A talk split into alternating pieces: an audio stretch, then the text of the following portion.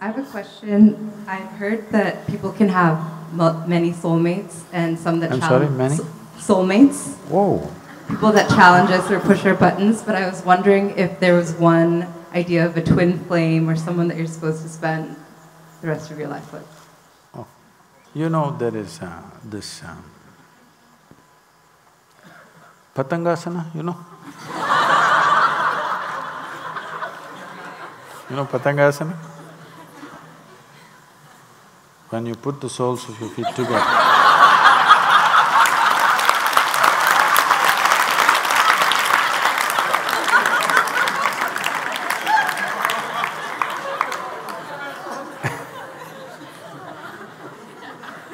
Two souls have met their mate.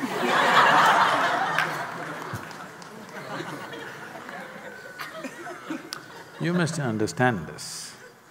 The body needs a mate.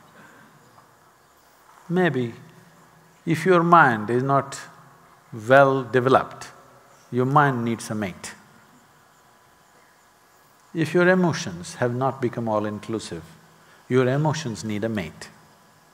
At least your goddamn soul should be free from that hankering. yes or no? If there is something called a soul, you're referring to something beyond physicality, right? If there is something beyond physical, would it need a soul? Would it, need a mate, I'm asking? Mate means a companion. It could be physical, it could be psychological, it could be emotional, it could be work. Workmates.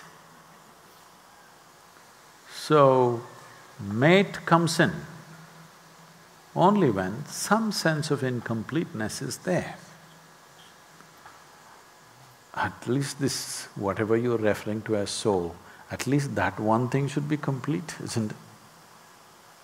If it's complete, it doesn't need… Now, these many soulmates, I don't know where this came from. I thought the, the term soulmate was coined in high school. When you truly wanted to trap somebody and you always feared they will get away, you told them, we are soulmates.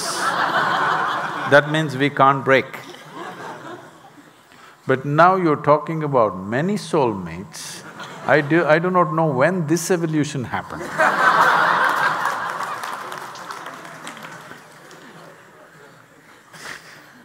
this is new